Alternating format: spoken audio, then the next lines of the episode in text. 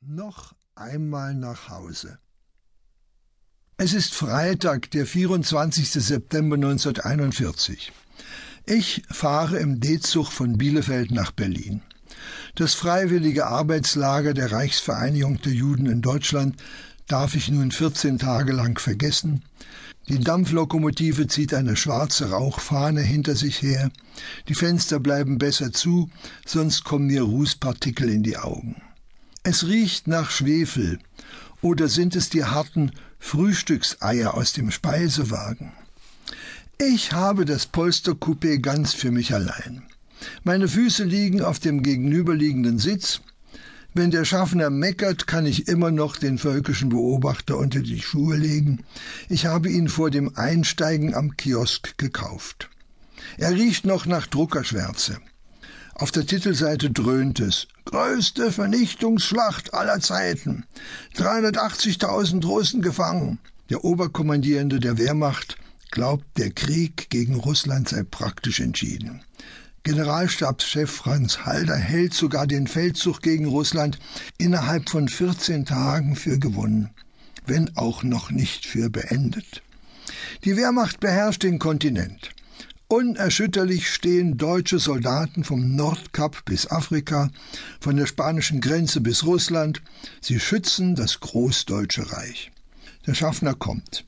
Ich lege die gelesene Zeitung unter meine Schuhe. Dabei frage ich mich, ist Hitler wirklich unbesiegbar? Als Reiselektüre habe ich mir Leo Tolstois Krieg und Frieden mitgenommen. Tolstoi beschreibt den Russlandfeldzug von Napoleon. Auch er beherrschte Europa. Auch er besiegte alle. Auch er war scheinbar allmächtig. Aber der, der die Bäume nicht in den Himmel wachsen lässt, der wird auch für Hitler ein St. Helena bereithalten. Nur ob ich das erleben werde, ist eine offene Frage. Denn Hitler kämpft ja nicht nur gegen die Russen, er kämpft auch gegen die Juden. Als ich ein kleiner Junge war, setzte sich mein Vater oft, bevor ich einschlief, zu mir aufs Bett und imitierte mit der Hand auf das Deckbett klopfend den Takt der Räder eines fahrenden Zuges.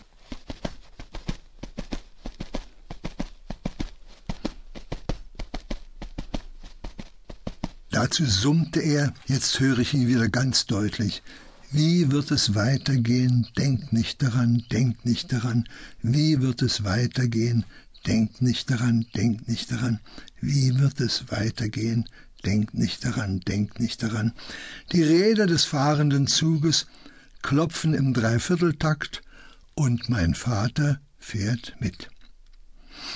Unsere Zwei-Zimmer-Wohnung hatte Mutti immer schon in eine Puppenstube verwandelt. Im Schlafzimmer weiße Schleiflackmöbel, an den Fenstern rosa Vorhänge, auf dem Esszimmertisch glitzerte eine Kristallschale mit frischen Pflaumen. Die Wohnung ist klein, alles riecht nach Pflaumen. Neben dem Esstisch der Bücherschrank, das Kapital von Karl Marx, das kommunistische Manifest von Karl Marx und Friedrich Engels, das Lächeln der Mona Lisa von Kurt Tucholsky, daneben noch etwas von Alfred Polgar sowie einige Sammelbände der Weltbühne, alles verbotene Bücher, die im Mai 1933 während einer Rede des Reichspropagandaminister Josef Goebbels unter dem Gejohle von Studenten in Berlin öffentlich auf einem Scheiterhaufen verbrannt worden sind. Diese Bücher hatte mir mein Cousin, bevor er nach New York auswanderte, zu treuen Händen übergeben, mit der ausdrücklichen Auflage, sie sorgfältig aufzubewahren. Ich finde es spannend, neben solch brisanter Literatur Armbrot zu essen, denn allein schon der Besitz dieser Bücher konnte zu einem Verhängnis werden. Es gibt dünn geschnittenes Sauerteigbrot mit Butter und Schweizer Käse. Dazu trinken wir Tee und für mich gibt es von Mama selbstgekochte Erdbeermarmelade zum mit dem Löffel essen. Russisch sagt man dazu Chai s ja, Sjomma, sie haben dich aus dem Gefängnis laufen lassen, weil der Pate deiner nicht-arischen Freundin Gestapo-Chef ist. Junge, Junge, das ist nicht normal. So etwas ist ein Wunder und auf Wunder ist kein Verlass. Sei vorsichtig. Spiele nicht mit dem Feuer. Und während der Vater mir ins Gewissen redet,